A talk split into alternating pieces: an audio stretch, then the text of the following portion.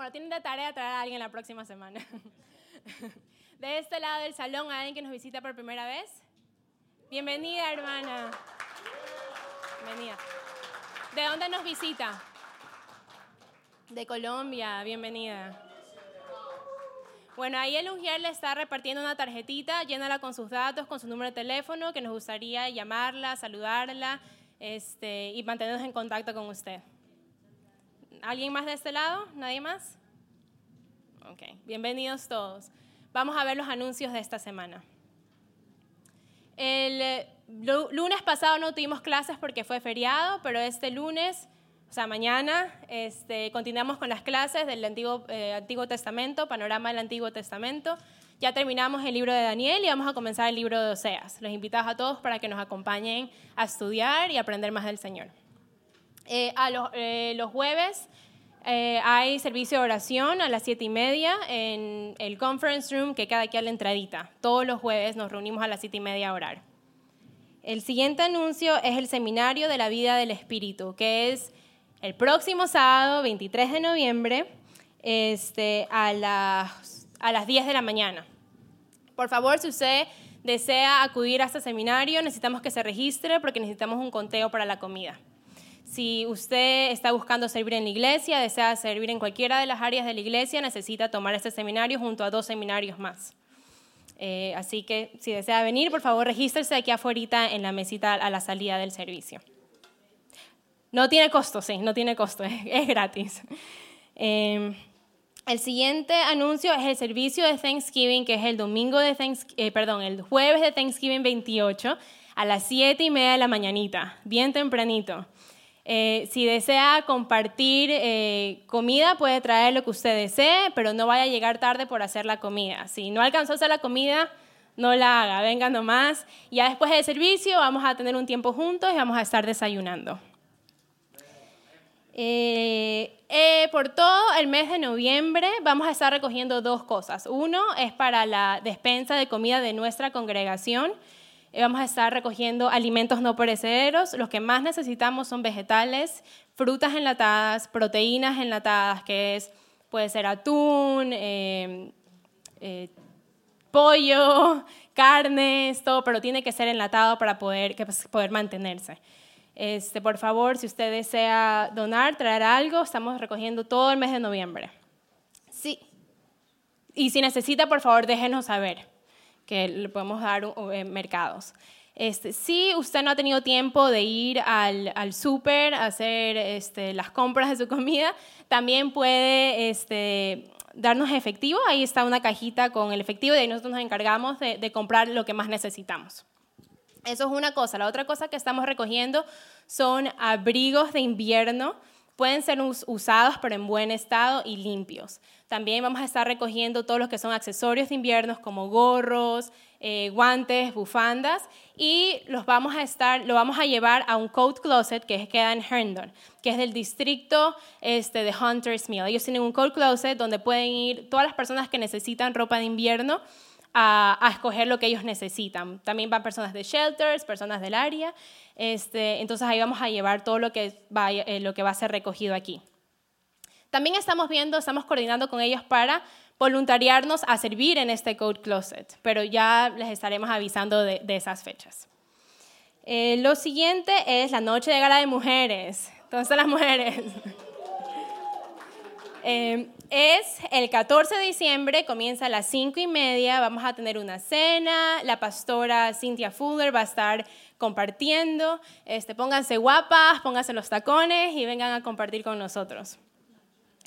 Eh, eso creo que esto. Ah, el Ministerio de Mujeres de la Iglesia Americana también va a tener una conferencia de Navidad que es el diciembre 7. Eso, ah, eso tiene un costo de 35 dólares hasta mañana. Ya después va a costar un poco más. Si usted desea, desea acudir, por favor, regístrese en la página web de la iglesia. Nuestra cena también tiene un costo de 10 dólares. Por favor, este, si usted desea, venir, necesitamos que se registre también igual a la mesa que está aquí afuera. Eso es todo. Con ustedes el pastor Víctor. Buenos días, hermanos. Dios les bendiga.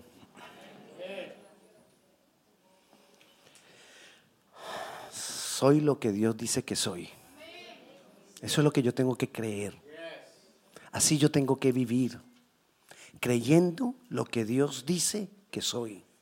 No escuchando las voces de mi propio pasado, no escuchando las voces del enemigo, no escuchando las voces de otro, escuchando y sabiendo lo que Dios dice que soy. Hace ocho días estuvimos hablando la primera parte de lo que Dios dice que soy. Hoy vamos a continuar. Siempre van a haber voces que te hablan. Y cada uno de nosotros es responsable por lo que escucha. Las voces siempre las van a ver. Yo decido si las escucho o no las escucho. Un gran predicador dijo, yo no puedo evitar que los pájaros vuelen arriba de mí, pero sí puedo evitar que hagan un nido en mi cabeza. Yo no puedo evitar que hayan voces, pero sí puedo evitar que hagan algo en mi ser interior. El enemigo habla porque quiere meterte en el destino que él quiere para ti. Y el destino que él quiere para ti es un destino de pérdida, robar. Él quiere para ti un destino de destrucción. Destrucción es lo que él quiere. Él quiere para ti un destino de muerte, porque él tiene celos de nosotros. Él tiene celos de que somos hijos de Dios. Él tiene celos de que nosotros estamos sirviendo a Dios. Y entonces Él siempre va a lanzar voces, va a querer hablarte, va a querer hablarnos. El pasado, el pasado nos quiere hablar, el pasado, si tú sufriste rechazo, si tú sufriste desamor, el pasado te va a querer hablar, el pasado te va a querer detener. Pero tú decides si tú sigues escuchando tu pasado o si tú decides creer lo que Dios dice que tú eres. Es decisión de cada uno. Y Dios nos permite escuchar su palabra, leer su palabra, ministrarnos a través de su palabra para que tú escuches esa voz de Él. Si has sufrido rechazo o cualquier persona que haya sufrido rechazo, desamor, mira lo que dice la palabra en Isaías 41, 10.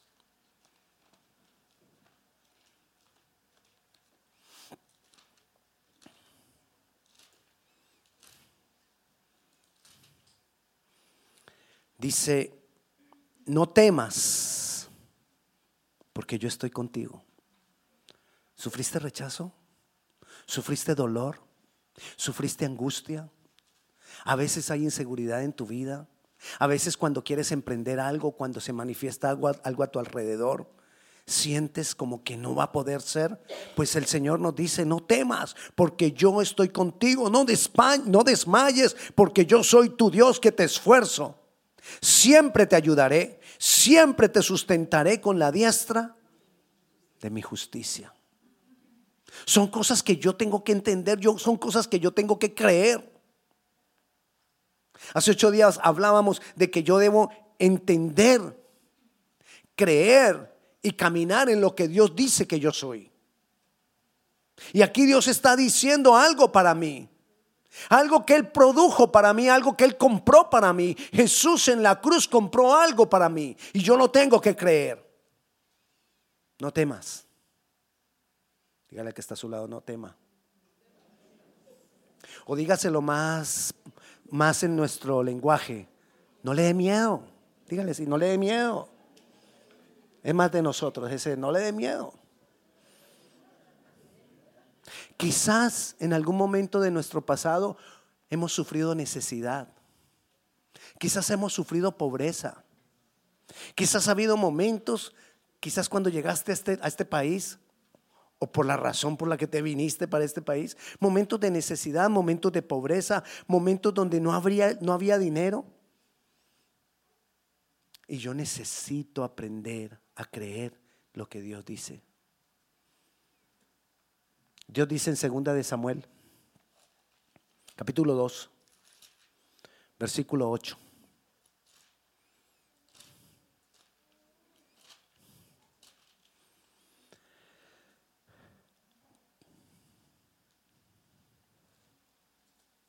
Primera de Samuel, perdón. disculpe. Primera de Samuel capítulo 2 versículo 8. Lo empecé a leer y dije, "Ey, esto no es. Dice, Él levanta del polvo al pobre y del muladar exalta al menesteroso para hacerle sentarse con príncipes y heredar un sitio de honor, porque de Jehová son las columnas de la tierra. ¿Sabe que lo único que lo primero que uno piensa, uno dice, "Ah, sí, pero a mí, yo, tienes que creerlo, sí, a ti. Contigo Dios lo quiere hacer. Y quizás si no ocurre es porque no lo crees. Y quizás si no ocurre es porque no caminas en él, en eso. Yo necesito creer lo que Dios dice que yo soy, lo que Dios tiene para mí. Voy a creerlo. Voy a creer que Dios me saca de cualquier condición. Voy a creer que Dios me levan- me levanta de cualquier condición, sea la que sea. Ahora, no despilfarres. ¿Estamos? No gastemos en lo que no debemos. Porque incluso la Biblia dice, ¿por qué gastáis el dinero en lo que no edifica? Entonces, yo debo saber las dos cosas. Una, que no voy a gastar. Pero dos, ¿cuál es la otra? Que voy a recibir de parte de Dios la bendición de que Él me va a levantar. Dios lo ha dicho, Dios es fiel. Yo debo creer en su fidelidad. Algo que me ayuda a creer lo que Dios dice que yo soy es saber quién Él es. Porque cuando yo sé quién Él es, entonces más fácilmente voy a creer lo que Él dice de mí. Y yo sé que Él es Dios. Y yo sé que Él no miente. Y yo sé que Él es fiel. Y yo sé que lo que dice lo cumple. Entonces voy a creer más fácilmente lo que Él dice de mí. Él me ha rescatado. Ahora cantábamos, en Él soy perdonado. Hablábamos, y cantábamos de sanidad. Yo tengo que creer que Él me sana. Él tiene el poder para sanarme. A veces también nos hemos sentido solos quizás. Muchas veces las personas han sentido solas. Casi todo el mundo ha tenido momentos de soledad. Incluso a veces, aunque estemos acompañados. Cuando la soledad, cuando hay un problema de soledad en el corazón, así uno esté con más gente, la persona como que dice, pues sí, yo estoy ahí, pero no me siento acompañado. Eso, es eso te puede traer desespero, vacío. Y muchas veces creemos que eso va a ser duradero, que eso no se va a acabar. Pero yo debo creer lo que Dios dice. Y el Salmo 27.10, leámoslo. Salmo 27.10.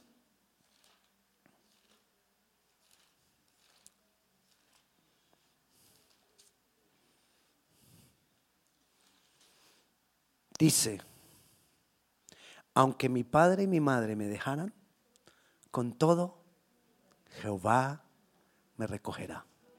Sí, eso lo hemos leído. Ay, sí, pastor, ahorita que me acuerdo. Yo he leído ese versículo. Es lindo, pero yo tengo que entenderlo. Aquí el salmista está haciendo una comparación. Una comparación con el amor más grande que con nosotros conocemos en la tierra, el amor de un padre y de una madre. Es el amor más grande. Los padres estamos dispuestos a lo que sea por nuestros hijos. Bueno, los padres buenos. No estoy hablando de alcahuetería. Estoy hablando de que nosotros estaríamos dispuestos a hacer lo que fuera por nuestros hijos. Y está haciendo una comparación diciendo de que el amor de Dios es tan grande por nosotros que comparado con el amor de nosotros los padres, que es supuestamente el mejor amor que hay en la tierra, es como si nuestros padres nos hubieran abandonado. Es tanta la diferencia de ese amor que el amor de Dios viene a restaurar todo vacío que aún nuestros padres hubieran podido dejar. Porque nuestros padres han dejado vacíos por errores que cometieron. Y nosotros quizás hemos dejado vacíos en nuestros hijos por errores que cometemos.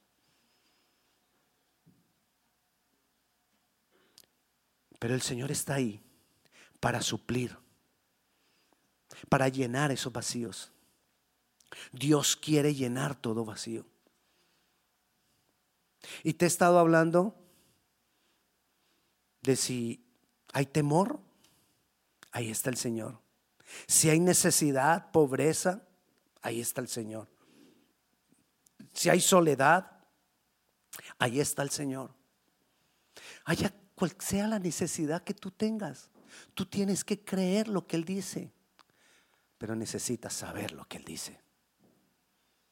Y necesitamos saber quién Él es. A veces también nos preocupamos por nuestra descendencia, por nuestros hijos. ¿Qué será de nuestros hijos? ¿Será que sí van a salir adelante? ¿Será que no? Y dice Isaías 44. Isaías 44, 3.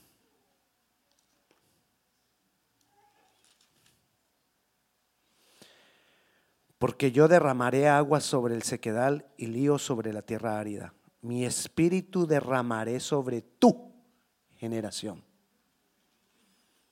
y mi bendición sobre tus renuevos. ¿Qué es tu generación? Los que vienen. Esa es tu generación. Y dice ahí que Él los va a cuidar. Que Él va a cuidar, que Él va a cuidar de nuestra descendencia. Él va a cuidar de nuestra generación. Que Él va a bendecir. Y yo necesito creerlo para poder descansar en Él. Hay veces estamos preocupados porque nuestro hijo no está haciendo bien en la escuela. Yo necesito hacer lo correcto con él, si es disciplinar, disciplinar, pero yo necesito entender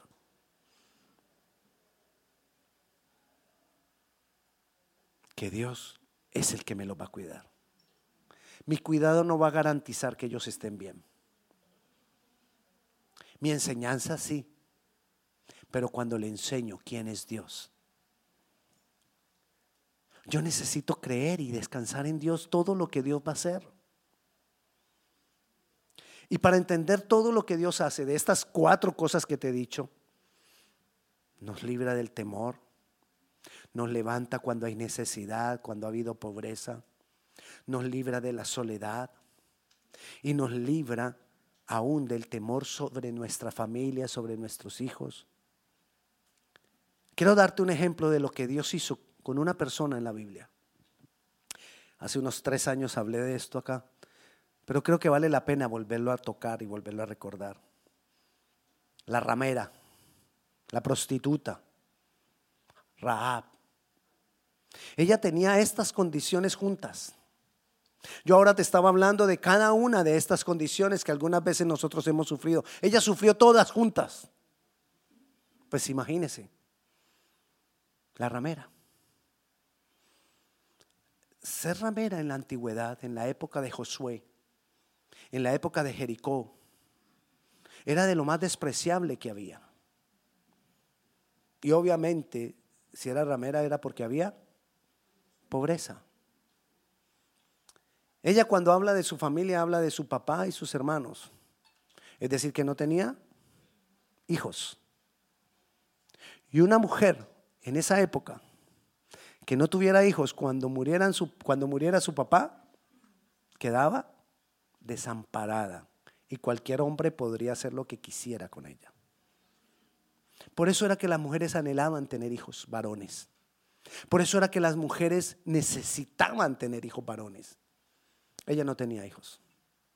Ella era encargada de su casa. Había soledad en ella. No tenía marido. Ah, pero tenía papá y hermanos, sí, pero ella velaba por su papá y por sus hermanos.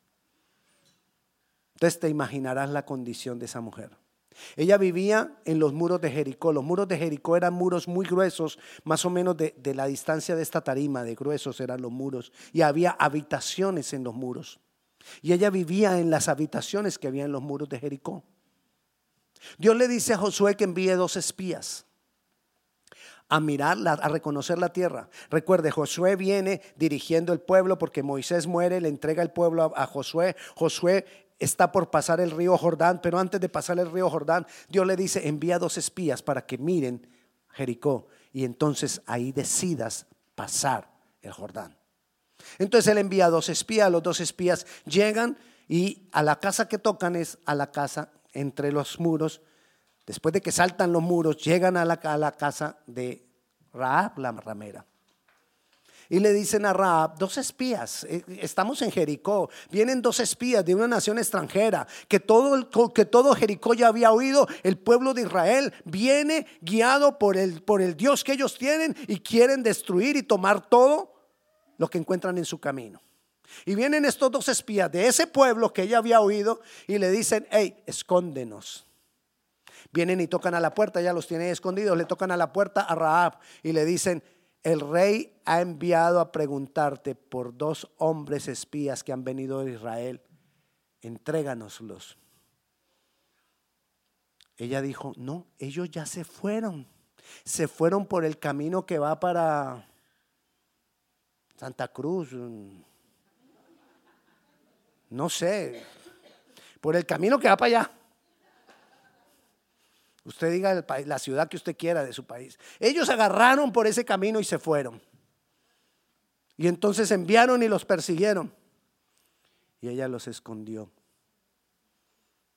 ¿Por qué los escondió y lo que trajo como consecuencia esto? Vayamos, leámoslo, leámoslo. Josué, capítulo 2. Versículo 1. Josué, hijo de Nun, envió desde Sitín dos espías secretamente, diciéndoles, andad, reconocer la tierra y a Jericó. Y ellos fueron y entraron en casa de una ramera que se llamaba Raab y, y posaron allí. Recuerde, ella era pobre porque era ramera y vivía donde vivían los pobres, entre los muros.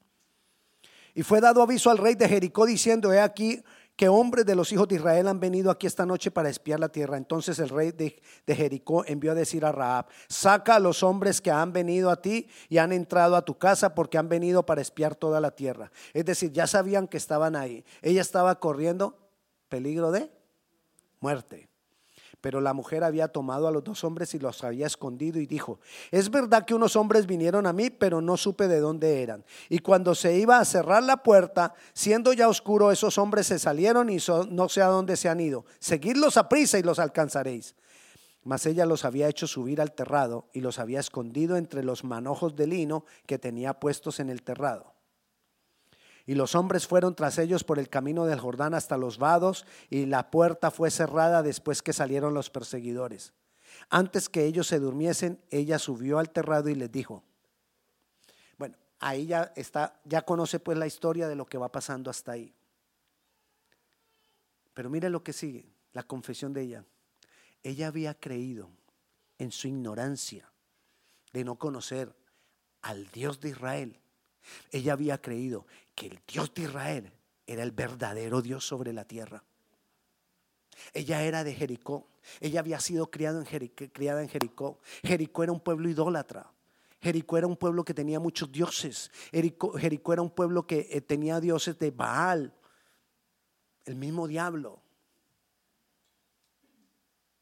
Y ella, entre el pueblo de Jericó, era de lo menos del pueblo, la ramera. Entonces te imaginas lo que era ella. ¿Por qué los escondió? Porque ella sabía que estos hombres venían de parte del Dios Todopoderoso. Mire la confesión que ella hace en el versículo 9. Sé que Jehová os ha dado la tierra. Sé. Ese sé, estoy segura del Dios que ustedes tienen. ¿Cuán seguros estamos nosotros de nuestro Dios? ¿Cuánto creemos lo que Dios ha hecho por nosotros? Estoy segura que Dios les ha dado a ustedes esta tierra. ¿Cuán seguro yo estoy que Dios me va a bendecir? ¿Cuán seguro yo estoy? ¿Cuánto creo yo verdaderamente que Dios me va a levantar de cualquier condición en la que yo esté? Esa era la fe de esa mujer porque el temor de vosotros ha caído sobre nosotros. Todo y todos los moradores del país ya han desmayado por causa de vosotros. Porque hemos oído que Jehová hizo sacar las aguas del mar rojo delante de vosotros cuando salisteis de Egipto. Ella estaba recordando que ese Dios poderoso había abierto el mar rojo. ¿Cuántas veces tú has pensado que tu Dios, en el Dios que tú crees, fue el que abrió el mar rojo? Y si abrió el mar rojo, puede abrir cualquier mar para ti. Si abrió el mar rojo, puede hacer lo que sea para ti. Y que habéis hecho a los dos reyes de los amorreos que estaban al otro lado del Jordán, a Seón y a Og, a los cuales habéis destruido. Oyendo esto, ha desmayado nuestro corazón, ni ha quedado más aliento en hombre alguno por causa de vosotros, porque Jehová vuestro Dios es Dios arriba en los cielos y abajo en la tierra. Ella sabía, ella había creído, por eso ella comenzó, yo sé, yo creo y voy a hacer algo para que ustedes me bendigan. Voy a hacer algo para que el Dios que ustedes tienen también sea mi Dios. Voy a hacer algo para que ese Dios también me bendiga a mí. Versículo 12 dice, os ruego pues ahora que me juréis por Jehová que como he hecho misericordia con vosotros, así haréis vosotros con la casa de mi Padre, de lo cual me daréis una señal segura. Y ahí les pidió un, un cinto, bueno, les pidió algo por señal, pero ya eso es más, más adelante de la historia. Dios cumplió. Mire lo que dice el 625. Mas Josué salvó la vida de Raab. Ah, bueno, ya vino el pueblo de Israel, se cayeron los muros de Jericó, ya usted sabe que Dios hizo el milagro, los muros se cayeron. Y entonces dice, mas Josué salvó la vida de Raab la ramera y a la casa de su padre y a todo lo que ella tenía, y habitó ella entre los israelitas hasta hoy, por cuanto escondió a los mensajeros que Josué había enviado a reconocer a Jericó. Había en ella pobreza había en ella temor, rechazo. Había en ella soledad. Había en ella quizás temor por su familia, porque aún ella dijo, me guardan a mí y a toda mi familia. No tenía hijos. ¿Qué iba a ser del destino de ella como mujer? Está bien, se trasladó al pueblo de Israel. ¿Y ahora? ¿Acaso cuando uno llega a otro pueblo ya todo se, solucionó? Es como a veces creen en nuestros países, ¿no? Que, si uno viene para Estados Unidos ya no es sino agarrar dólares de los árboles. Ah, usted se fue para Estados Unidos, ah, se acabaron los problemas. No se dan cuenta que aquí empiezan otros problemas. Sí, y a todos nos ha tocado hacer que ni sabíamos, hacer cosas que ni sabíamos hacer. Desarrollar cosas que no sabíamos cómo se hacían. ¿Verdad? Entonces, el hecho de que ella hubiera sido trasladada por Israel, ay, se le acabaron los problemas a Raab. No, y ahora que iba a ser la prostituta, porque yo me imagino que todo el mundo sabía, ah, es la prostituta. Y habría más de un atrevido, quién sabe decirle que porque como era prostituta. Así es. Quizás no pensamos en todo eso que rodea a una persona. Y quizás no pensamos que muchas veces nosotros hemos estado rodeados de cosas parecidas. Pero muchas veces yo te he dicho, cuando tú le crees a Dios y le sigues creyendo a Dios poco a poco, tu vida va cambiando. Poco a poco, tu vida va siendo restaurada. Poco a poco.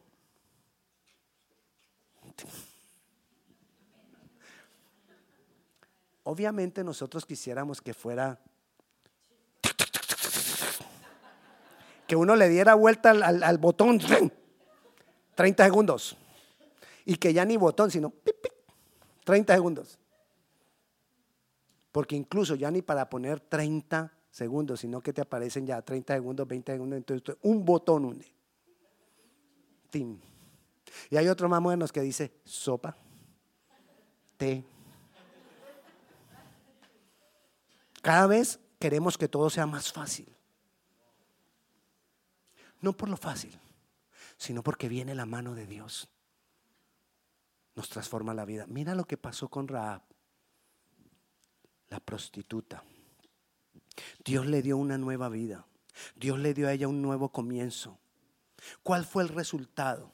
Ella había sido rechazada, ignorada, desconocida. Y esa mujer, Rahab, la rechazada, la desconocida, la que nadie conocía, vino a ser de la descendencia de Jesús. Esa mujer vino a ser la tatarabuela del rey David. La que no tenía hijos, la que era prostituta, vino a ser la tatarabuela del rey David. Y sabemos que del rey David se ha dicho que Jesús viene de la raíz de David. O sea, de la raíz de Rahab.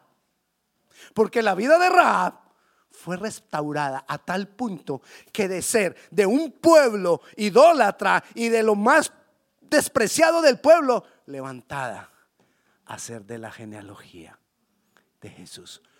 Porque ella creyó porque ella creyó lo que Dios hacía. ¿Cuánto crees tú lo que Dios hace? Miren Mateo capítulo 1. Le quiero mostrar lo que dice de ella. En, el Mateo capítulo 1 está la genealogía de Jesús. Y entonces dice que la genealogía del Señor, el versículo 1 dice que la genealogía del Señor Jesucristo, hijo de David, hijo de Abraham. Y mire, el versículo 5 dice, Salmón engendró de Raab a vos. Y vos engendró de Ruth a Obed y Obed a Isaí.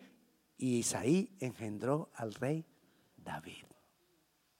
O sea, Salmón se casó con Raab, la ramera, la despreciada, la que quizás muchos, muchos juzgarían, la que quizás muchos señalarían. Pero Dios creyó en ella. Y ella creyó en Dios. Cuando tú crees en Dios, Dios cree en ti. Y Dios te usa. Ahí Dios podemos ver cómo Dios restauró la vida de esta mujer. Y quizás tú pensarás, bueno, pues se casó con Salmón. ¿Y Salmón qué? Sería pobre, rico. ¿Quién sería Salmón? Yo no sé quién sería Salmón, pero la Biblia sí nos muestra quién fue vos, el hijo de Rahab. Y mire lo que dice en el libro de Ruth. El libro de Ruth es un libro muy poético, muy bonito. Y uno puede sacar buenas partes acerca del libro de Ruth. Pero aquí solo vamos a mirar el capítulo 2, versículo 1. Tenía Noemí un pariente de su marido, hombre rico de familia, de la familia de Elimelech, el cual se llamaba. ¿Un hombre qué? Muy rico. O sea, que el hijo de la ramera era un hombre muy rico. O sea, que la ramera dejó de ser pobre. ¿Quién hizo eso? El Dios en el que ella creyó. El Dios al que ella dijo, yo sé que Él les dará a ustedes la tierra.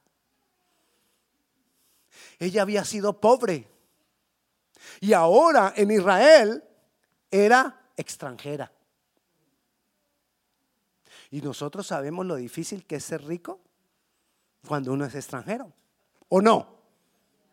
Bueno, a ustedes como que les fue fácil, pero bien, gloria a Dios. Entonces fue Dios. Dios lo va a hacer. Dios va a suplir tus, necesidades. Aquí, allá, donde estés, pero tienes que creer lo que Dios dice. Y si Dios dice de ti que tú eres restaurado, eres restaurado. Necesito es esperar y caminar en eso para que las cosas se manifiesten. Ahora vemos a Raab casada, con hijo, de la descendencia de Jesús. Tatarabuela del rey David. Eso no es cualquier cosa. ¿Qué cambió la vida de Raab? Lo que ella creyó. ¿Qué va a cambiar tu vida? Lo que tú creas. Tú decides si sigues escuchando las voces del no puedo. Tú decides si sigues escuchando las voces de que será difícil. Tú decides que si decides buscar, escuchar las voces de que será imposible. Tú decides si escuchas esas voces de que pobrecito tú, que siempre has sufrido, que siempre te han hecho a un lado y que a veces llegas a la iglesia y nadie te saluda y entonces hasta, hasta en la iglesia. No, estoy pues negado. Porque en la iglesia donde está el amor de Dios y todo eso, ahí hasta ahí. Es que nací con una marca. De verdad, y nos, inventamos.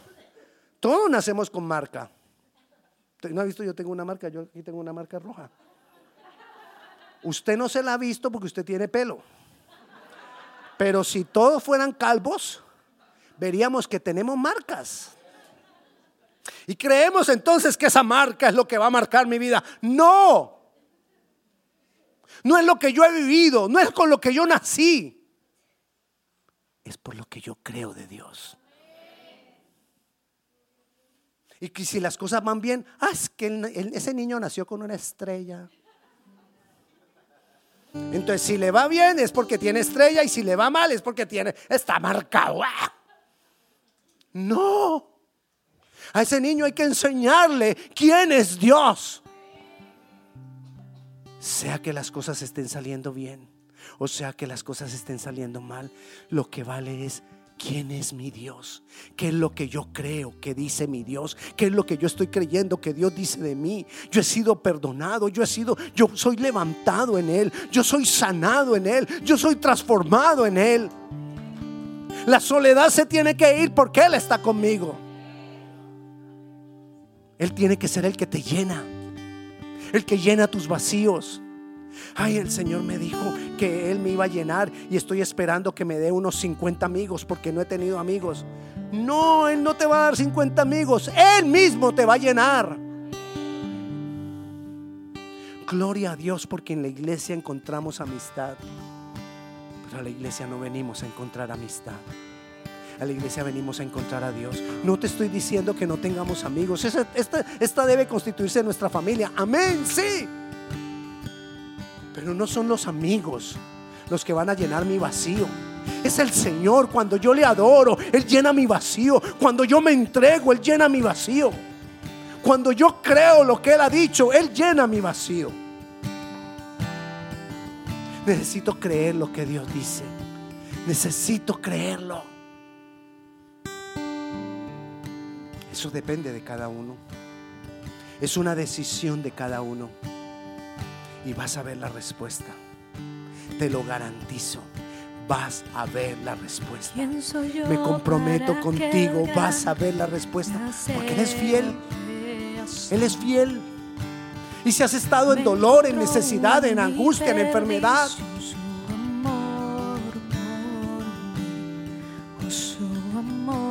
Debes creer en su amor por ti.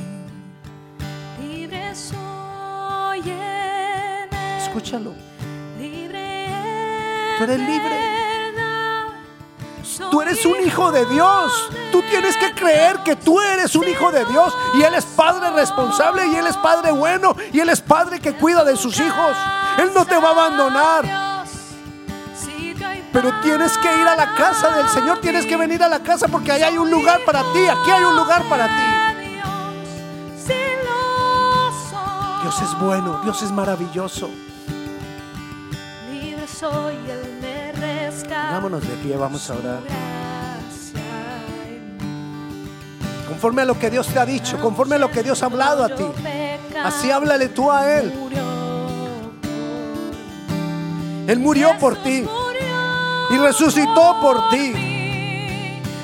Para darte un nuevo comienzo, para darte una nueva vida, para resucitarte.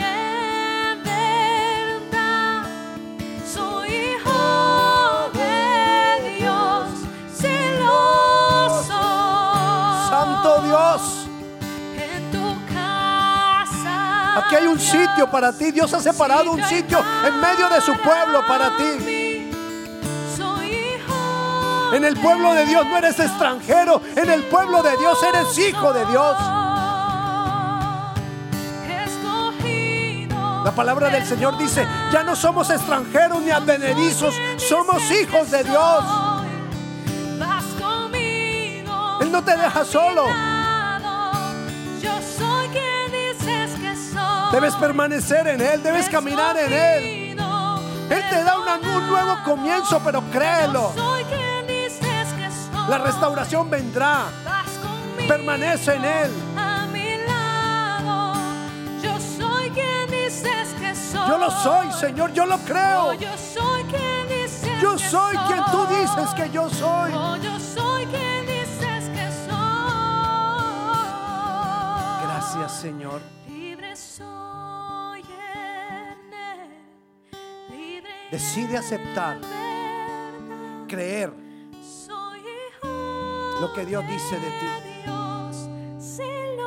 Decídelo. Decídelo conocer la palabra. Decide creer la palabra y decide caminar en ella.